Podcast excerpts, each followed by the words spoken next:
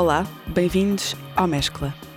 Mescla é o podcast do Teatro Municipal do Porto, DDD, Dias da Dança e Campos Paulo Cunha e Silva. De periodicidade eventual e coletivo. Como, onde e porquê é que nos mesclamos? Um pretexto sem pretensão. E no primeiro episódio vamos receber Rita Barbosa, Marinês Marques e Rui Lima, arquitetos de uma experiência de realidade virtual chamada Bertie. Bertie acontece no palco do Rivoli, Campo Alegre e Generation, e é uma experiência de realidade virtual em rede para vários jogadores performers. Num ambiente virtual apocalíptico, poluído por montanhas de lixo digital e povoado por personagens abandonadas. As pessoas que jogam terão de navegar neste território tecno-melancólico juntos, enquanto se deparam com noções de legado, orfandade e desperdício. Antes de mais, agradecer-vos estarem aqui, dizer-vos que vão ser as minhas cobaias deste primeiro episódio uh, e deixar-vos uma nota. Temos uma série de botões nesta mesa e podemos usar a qualquer momento durante esta conversa, que se pretende bastante informal, está bem? Uh, vamos tirar a seriedade certo. desta introdução. Okay. Um, e lançar-vos também uma pergunta. Uh, quando ouvi falar de Bertie, estava a ler o Manifesto Cyborg, da Donna Haraway, e deparei-me com esta citação. O cyborg está comprometido com a parcialidade, a ironia e a perversidade. Ele é oposicionista, utópico e nada inocente. Não mais estruturado pela polaridade do público e do privado. O cyborg define uma polis tecnológica baseada, em parte, numa revolução das relações sociais.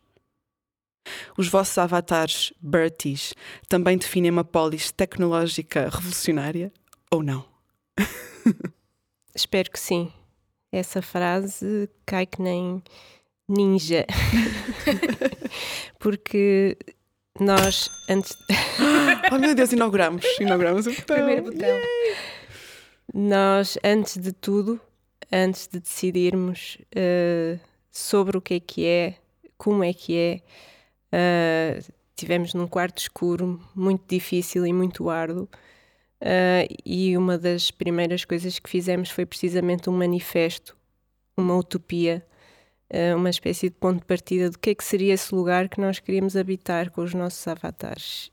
E uh, tudo o que a Donna Haraway fala, de certo modo, toca em alguns aspectos que nós tentamos, ainda que de forma amadora, porque nenhum de nós é uh, perito em videojogos, quer dizer, não há ninguém neste neste projeto que venha especificamente dessa área, a não ser os programadores, uh, mas a, a parte teórica de, inicial e de uhum. escrita, uh, essencialmente eu, a Maria Inês, a João, o Rui e outra, outro, outra parte da equipa tivemos essas intenções e criámos esse manifesto. E partindo desta ideia de coletivo, que também já foi mencionada, vocês são um coletivo informal e de vários artistas independentes que cruzam muitas disciplinas. Como é que foi o desafio de trabalharem juntos? Por exemplo, programação, escrita, uh, Erol? Um, sim, acho que, que, como todos os processos, uh, coloca certos desafios, não é? E acho que aqui o desafio foi abraçarmos essa multidisciplinaridade que nos interessava muito e que é, é necessária, um, mas também sabendo, cada um de nós tendo noção um, daquilo que pode contribuir e, e, somos uma equipa muito grande. Então tem sido um processo muito interessante e, e uma grande aprendizagem sobre organização mesmo coletiva e, e, e, todos nós contribuirmos para, para esse resultado final. E como a Rita dizia, Uh, nós nunca tínhamos feito um, um jogo, não é? Uh, apesar de alguns de nós serem mais gamers do que outros, mas também parte da pesquisa, não só teórica, e foi, foi engraçado falar da Donna Haraway, porque nós andamos muito nessa escola feminista da Donna Haraway, da Anna Tsing, da Sophie Lewis, de essa escola de Santa Cruz de ecofeministas também muito, muito versadas na, na revolução tecnológica e, e, de que forma é que ela pode responder a uma série de questões uhum. uh, sobre as quais o feminismo também se, se debruça. Um, e, e, para além dessa pesquisa teórica, nós também passamos muito tempo a pesquisar jogos, jogos icónicos, uh, anos 80, anos 90, um, e tem sido uma aprendizagem também de nosso cruzamento com a equipa de programação. Uh, por exemplo, nós, uh, eu e a Rita, estivemos sempre mais dedicadas à escrita do, do guião propriamente dito. E tem sido incrível perceber como muitas das nossas ideias depois, por exemplo, num formato de videojogo não funcionam, ou então levariam anos a serem programadas e concretizadas, ou seja, há sempre uma série de balizas e de diálogo uhum. um, e desta forma muito específica que nós tivemos que ir aprendendo ao longo deste processo, um, mas que tem sido super fixe. Sim, até porque esta ideia de escrever um jogo também se cruza muito com a poesia, eu acho uhum. que nós também conversamos sobre isso. Um, e esta narrativa toda de meio eh, pós-apocalíptica, de orfandade. Hum. Este é o vosso background ou pensam noutras questões também aqui neste. Eu acho que é o background de, de todos nós sem sermos todos iguais, não é? Eu acho que também há aqui uma uma convergência de ideias, de facto, ou pelo menos a forma como fomos fomos descobrindo até o Bert e uh, nas, nos diferentes temas. Eu, eu acho que vamos encontrando em nós uh, pronto, alguns lugares que, que não que depois vamos também contaminando o resto da equipa, não é?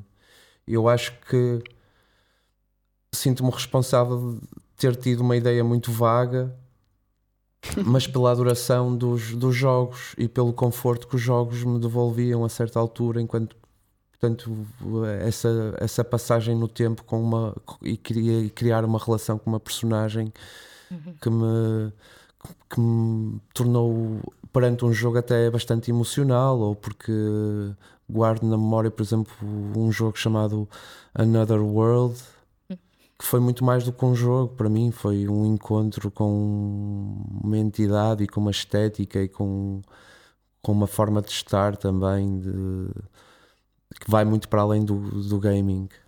Ah, nesse sentido, eu cresci, eu sou o irmão mais novo e acompanhava as diretas do meu irmão a jogarmos, não sei, o Fórmula 1, que era um, um plano parado, dois em dois minutos passavam três pixels e, e nós ficávamos presos ali para sempre, não é? com um prazer desmesurado desde o, desde o do ponto em que metemos, o, ou seja, que é introduzido o load aspas aspas e espera-se para que o jogo entre, que se, onde se via as imagens a formar. O lugar, ou seja, a minha proposta partiu muito dessa ideia de, de jogo e acho que sofreu uma metamorfose muito saudável pela pesquisa, pelo encontro de pessoas uhum. que, que, se formou nesta equipa, que levaram o Bertie para uma ideia muito mais de simulacro, de, de, de networking, uhum.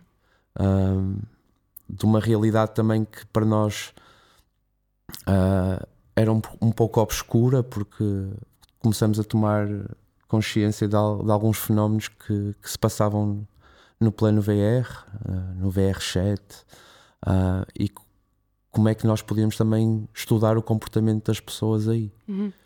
Uh, e acho que depois voltamos ao mesmo ponto, na verdade, porque também veio daí muita emoção okay. de encontrar pessoas até uhum. que estão perdidas ou, ou que naquele espaço naquele, naquele espaço-tempo uh, se cria uma relação muito grande porque há um objetivo em comum uhum. e, e às tantas cria-se uma empatia muito forte. E acham que esta ideia de hum, ligar três palcos, não é, em diferentes uh, pontos do país, pode partir também de uma experiência antropológica?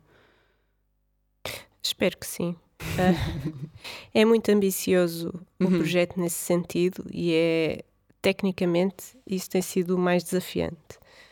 É difícil. Um, passamos por situações de ansiedade muito grandes. Um, montar um espetáculo já é por si uh, estressante, não é?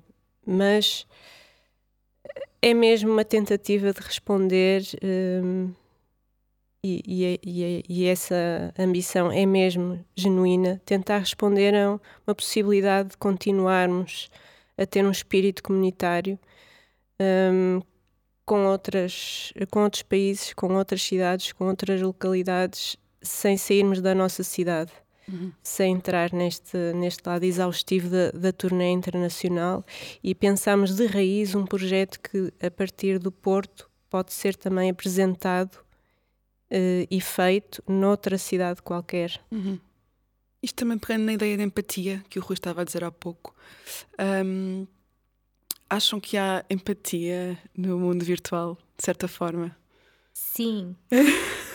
Sem dúvida. Nós Sim, nós fomos acolhidos por uh, nós fomos várias vezes acolhidos por, uh, sobretudo, crianças uhum. muito simpáticas e muito. Um, empáticas mesmo e com um espírito assim de grupo super fixe, tipo no VR7 que o Rui estava a falar, nós tivemos assim algumas incursões e, hum, e tu notas isso, é, se calhar até com jogadores mais jovens, nós notamos, tipo, miúdos que vão para lá jogar e têm os seus grupos e nós entrávamos várias vezes sozinhos e até podemos juntar e eles, claro que sim!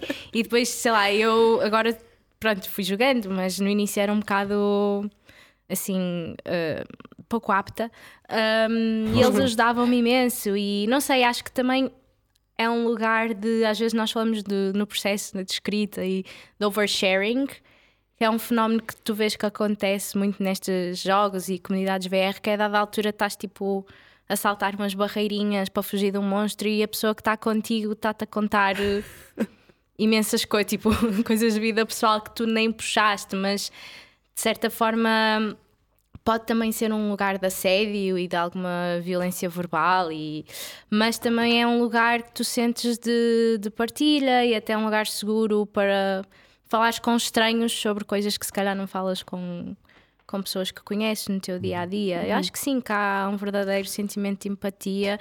E é aquilo sim. que o Rui dizia, né, que nós também estamos a tentar recriar na história esta ideia de um jogo que pode estar a acabar, que os jogos também acabam, os servidores às vezes são desligados, já, historicamente não é? há jogos multiplayer. Um mundo sem jogos, não. Não, mas há jogos Games que die. passados sim, sim. certos anos uh, a empresa, uhum. sim, tipo, desliga os servidores, isso já aconteceu com alguns multiplayers. Quem nunca vai buscar o Game Boy, não é? E perceber que, Exato. meu Deus, eu já não consigo jogar isto. Exatamente. passavas horas então, carregador. E com os jogos online isso acontece, então também nós fomos buscar um bocadinho esta ideia de uma comunidade de pessoas que se calhar cresceu juntas a jogar este jogo e que de repente fica sem esse espaço, por isso essa ideia de tecnomelancolia, não é? De, sim. de uma sim. casa virtual que perdes. Um, e como é, que é, como é que é escrever um jogo, pensando nesta ideia de teatro e de performatividade? É falso. Ah! É falso? É tudo teatro. Ok. tudo falso. Palmas para o teatro. Vou brincar. Um, entramos em muitos becos sem saída um, e chegámos até uh, a acreditar que íamos mesmo desenvolver um jogo com uh, possibilidades. Hipótese A, indo para a hipótese A, abre-se esta outra hipótese, a ABC. A partir de ABC abrem-se um rizoma. Uhum. Uh, Pois bem, o problema é que estamos perante duas durações completamente diferentes. Um jogo tem uma duração de até 100 ou mais horas. Uh, uma peça de teatro, 3 horas. Estamos aqui a falar de quê? E essa duração é estruturante para, para a escrita. Ela é, é inevitável obedecer-lhe. E então. Um... Então encontraram muitas condicionantes, não é? Ter de pensar Sim. a estrutura de um espetáculo para um jogo. Várias balizas que ao fim e ao cabo não são más, é bom. É uhum. É, mas quase que ter que pedir autorização à equipa técnica de 3D, aos programadores, para eu posso matar este protagonista desta maneira. Eu posso.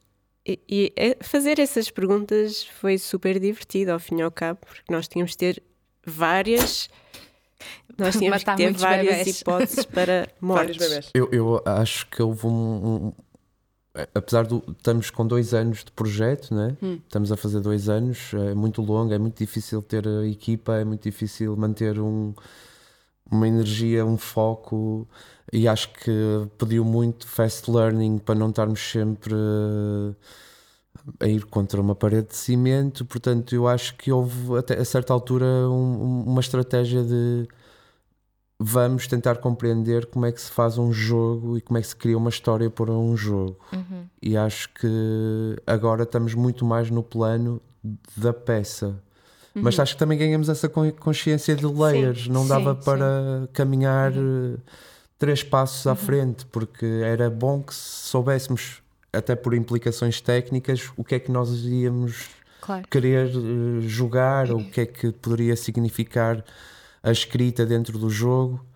Eu acho que também o que nos devolveram foi muito forte, porque o- a indústria do gaming já, já há muitas frações, até a fração mais indie ou mais alternativa, em que consegues ver alguns exemplos de- do que é que é contar uma história sem ser eh, o mais mainstream ou, ou, ou, de, ou de- ou de formas também que, que são mais semelhantes à performance, propriamente só gaming. E acho que fomos eh, coletando essas ideias, às vezes até de uma forma disfuncional, porque elas não estão apontadas, mas que foram-nos dando dicas também de, de- Ou seja, nós também precisávamos disto para continuar a fazer o projeto, porque precisávamos um bocadinho dessas valências de, ok, podemos ir E encontram Ah. easter eggs? Isto Eu queria mesmo fazer esta pergunta. Encontram ahm, no erro ou na hipótese coisas que são úteis Claro. para, para o desenvolvimento do jogo? Sempre, Sim, sempre. sim. Ok. Claro, aqui- Várias coisas, sim. Aqui começa a conversa engraçada que a Rita também estava a falar, que às vezes também é esta. eh, Nós adoramos como está agora o avatar eh, da- do Bertie 2, por exemplo. Não, não spoiles muito. Eu quero saber. Vá, um spoiler Não pequenino. spoiler. vá. Eu, eu vou falar no abstrato. Às vezes um erro para nós de programação é absolutamente brilhante e adoramos. E sabemos que do ponto de vista de quem programou é horrível mostrar aquilo, ou Ok. poderá não, não ser uma coisa que é como se eu fizesse uma música desafinada. Então tiveram que Eu- negociar muito. Não, Acho que os conseguimos convencer. Não, porque há, há- há uma dimensão muito de. que acho que nós abraçamos desde o início de ironia e de humor. E as personagens, estes Berties têm personagens muito marcadas e fortes, ou seja, a personagem do jogador que está por trás do avatar. Um, e então, de certa forma, abraçamos essa o erro ou a imperfeição, ou há coisas, como o Rui estava a dizer, que a nível de personagem e de história são fixe. Um, então, sim, E também são absolutamente reais, é? digitais. porque os jogos, Exato. os jogos tinham essas coisas, por vezes esses erros que são icónicos, esses, esse, esse easter Sim, eggs Ou, Uhum. ou, ou erros mesmo só de programação que nós também sabemos que funcionam como uma linguagem de gaming. de- Mas isso por acaso é uma coisa que eu acho que foi comum a quase toda a gente, falar nesse detalhe de tentar chegar ao fim dos jogos, de tentar encontrar aquele ponto morto, um- uma parede que dá para trespassar e não é suposto ir para debaixo do, do solo e não é suposto ver o, o mundo ao contrário.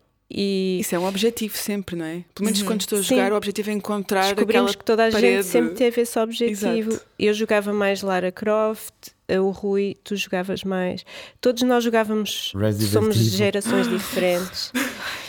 pesadelos. Tínhamos isso em comum, gostávamos de encontrar o erro digital dentro dos jogos. Uhum. Eh, como se conseguíssemos encontrar o- uma porta de saída, não sei. E nós também, também, também andamos em sítios como o VR7 que não são tão bem programados como um jogo, portanto tem muito mais dessas shortcuts Uhum. ou erros digitais ou erros de VR.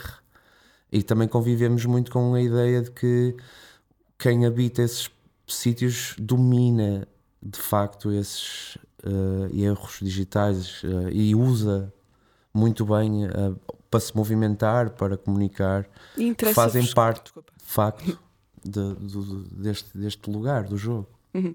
Estava a pensar se vos interessa ter este processo em aberto, deixar este processo em aberto para que outras pessoas possam completar, possam programar, escrever, ou querem. Sim, eu Fechar. acho que eh, todo o processo foi, constru- foi construído com essa ideia de kefir digital. É, eh, vais passando, ele vai se espalhando e não para de crescer. Uma bactéria, qualquer coisa molecular. idealmente nunca irá parar até a dada altura já não estar no nosso poder, ser uma coisa que continua, porque hum. começa com a Barti 1, depois entra a Barti 2, depois entra, e a cada performer corresponde um palco. E imagina que a própria escrita deveria ser capaz e, e vai ter que se adaptar, porque a primeira apresentação que fizemos só tinha um player, a segunda já tinha dois, agora vai ter três. E estas entradas de players, idealmente, uh, acrescentarão sempre um ponto de vista, uma novidade. E idealmente a pessoa que entra como performer barra player pode, deve uh, trazer a sua própria linguagem ou ideias ou para, uhum. para uhum. diálogo, para personagem, mas deixamos muito isso ao critério de quem está a interpretar, se quer ser mais ou menos ativo na própria escrita. Okay. Sim, também, também está a haver o cuidado de respeitar etapas, eu acho.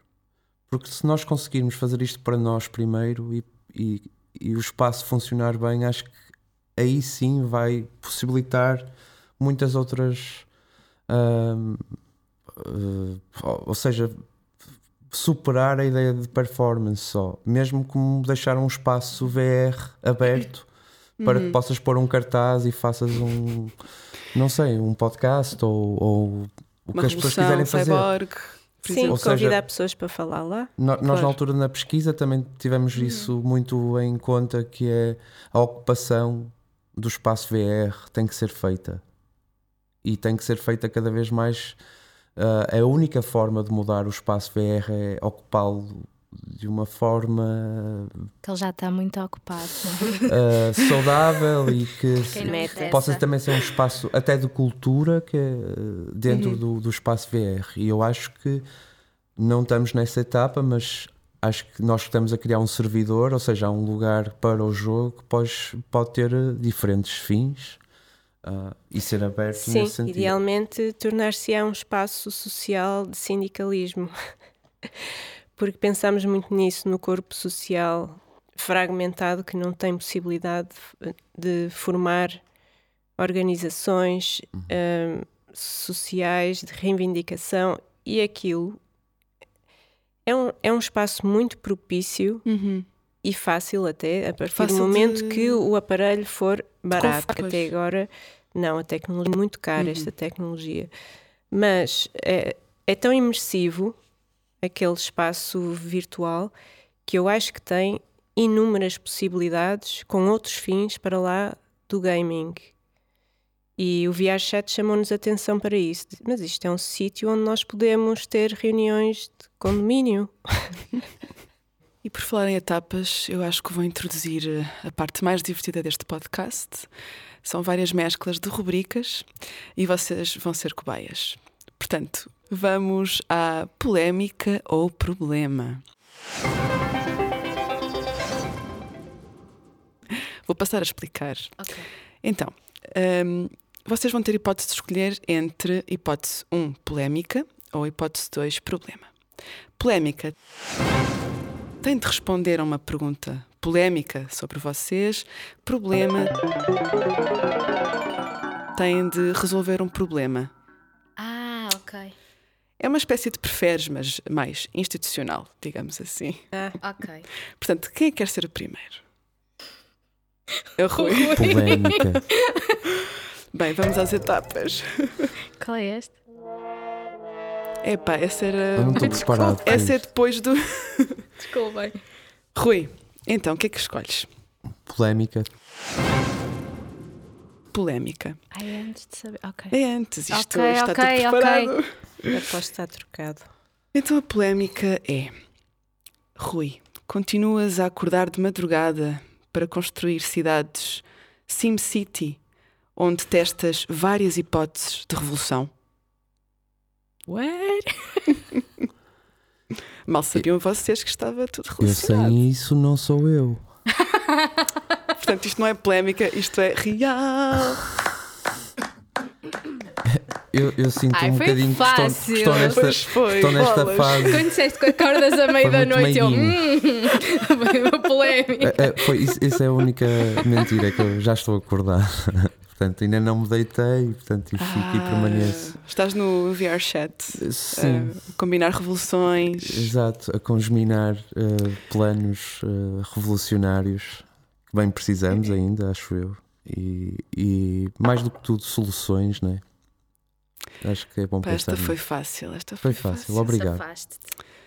Só por causa dessa, Marinês, já que denunciaste o teu, o teu colega, temos polémica ou problema? Problema, eu tenho que resolver um problema hipotético? Tens de resolver um problema hipotético. Ah, eu vou para a polémica. Também, bem, ninguém quer arriscar, ok. Eu hoje acho que não estou para resolver problema. É? Então vai. Bem, então vamos para a polémica. Marinês, ainda tens um Tamagotchi? Olha, não. E nunca tive, vou-te explicar porquê. Porque a minha mãe nunca, sempre se recusou a dar-me um Tamagotchi. Eu pedi-lhe 500 mil vezes por um Tamagotchi. Eu sempre quis ter um Tamagotchi e nunca tive um Tamagotchi. Isto Ah. é inacreditável. Isto é É, inacreditável. porque a minha mãe sempre dizia: se queres um animal, tens um animal a sério, não é um- uma caixinha de pixels. Mas eu agora vi que há uns, já viste, uns Tamagotchis holo- holográficos. Não, Esgotados. explica-me. Estão esgotados. Ah, Chama-se eh, Bitsy, não é? Nós vimos no outro dia, acho que é Bitsy, que são umas caixinhas, é um Tamagotchi que tu abres e o bonequinho é em holograma, mas interativo. Por exemplo, se tu mexeres, ele reage. Fofinho. Se tu Se mexeres tu- no bonequinho. Sim, se Ah, fizeres ok. festinhas, ele, ele mexe assim e ri-se. Pronto, e eu acho que agora aos 33 anos vou investir num. Nunca tive. sempre Eles também de morrem por negligência. Acho que sim. Acho que é mesmo um Tamagotchi, só que hum, tipo 3D. Ok.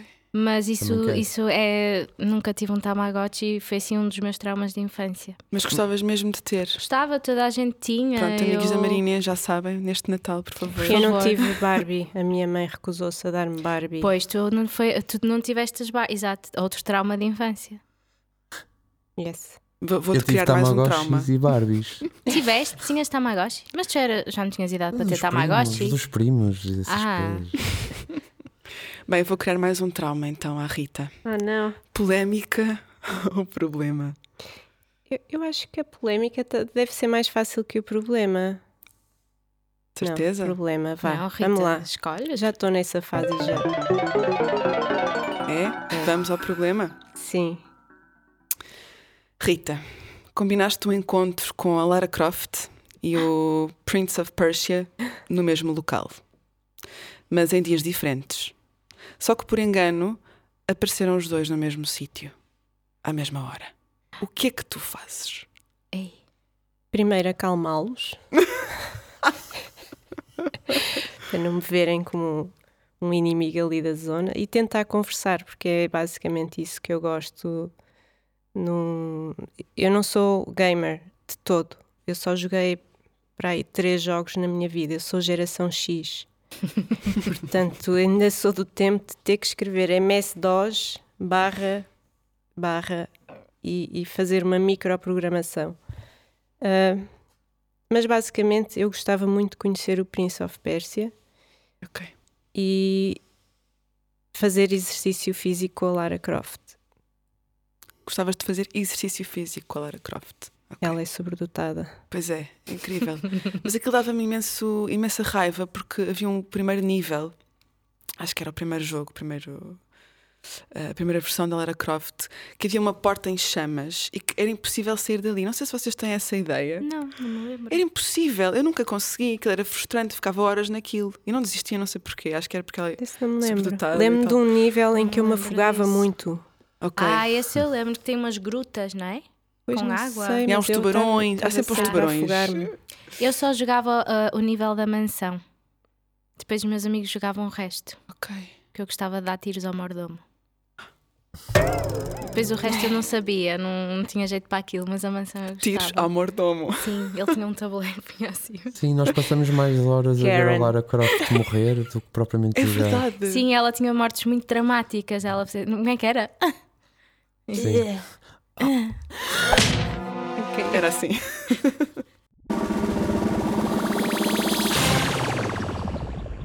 Vou-vos pedir para fazerem coletivamente um top de três coisas que recomendam, que gostam imenso, e um topless.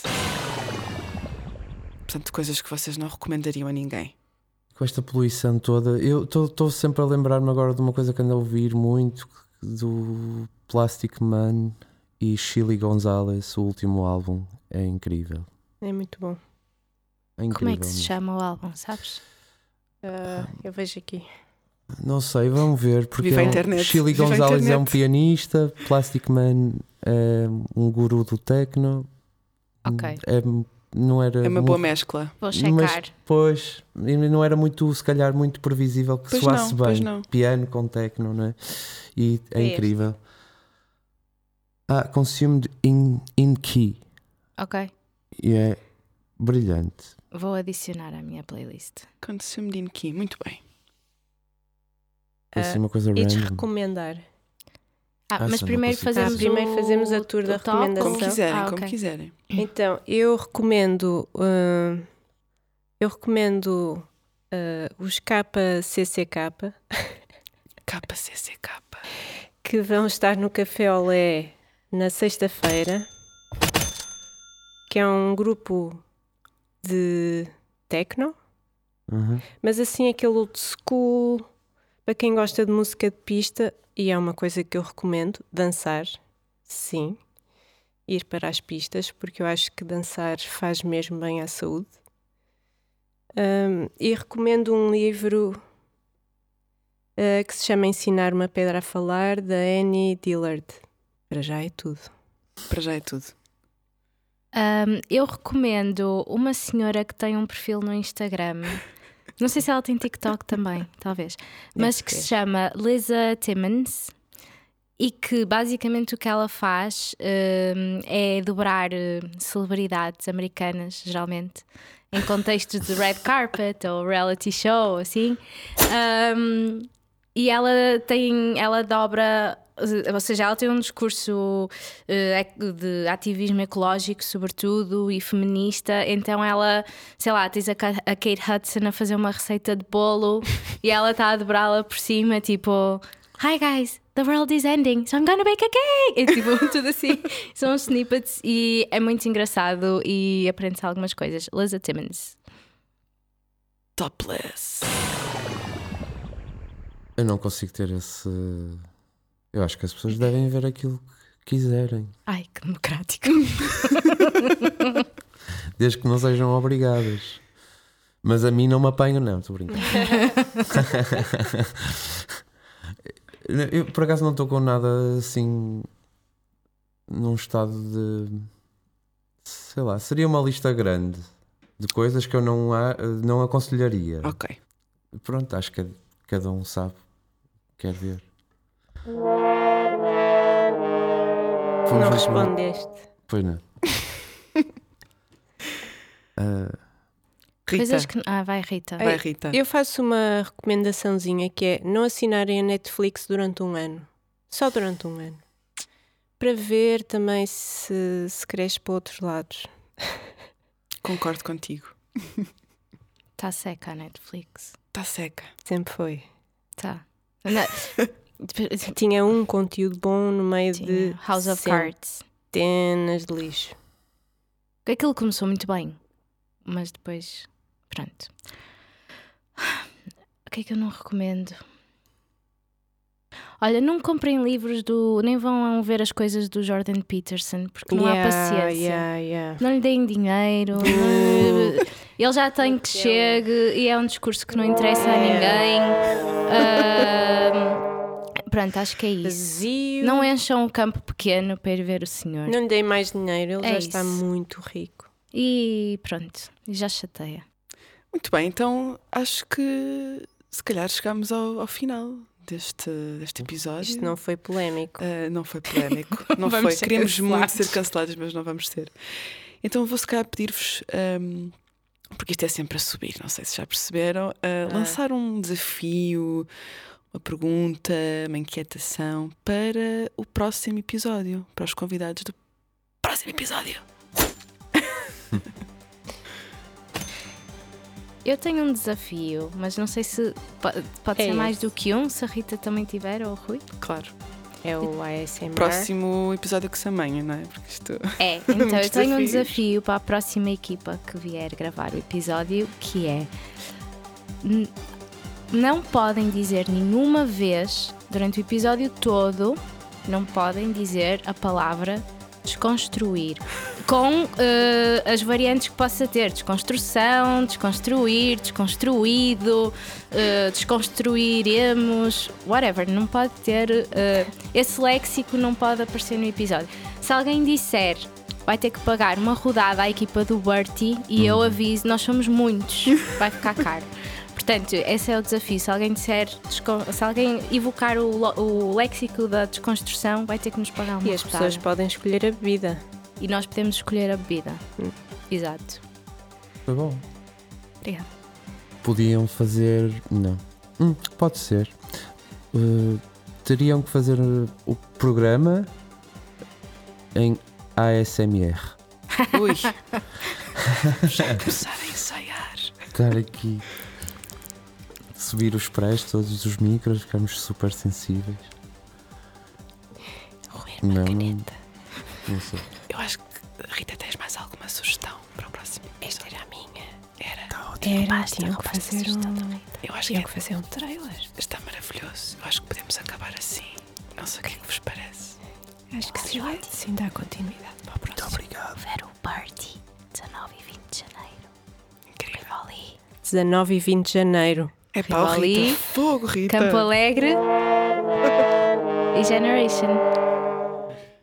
Obrigado. Obrigada.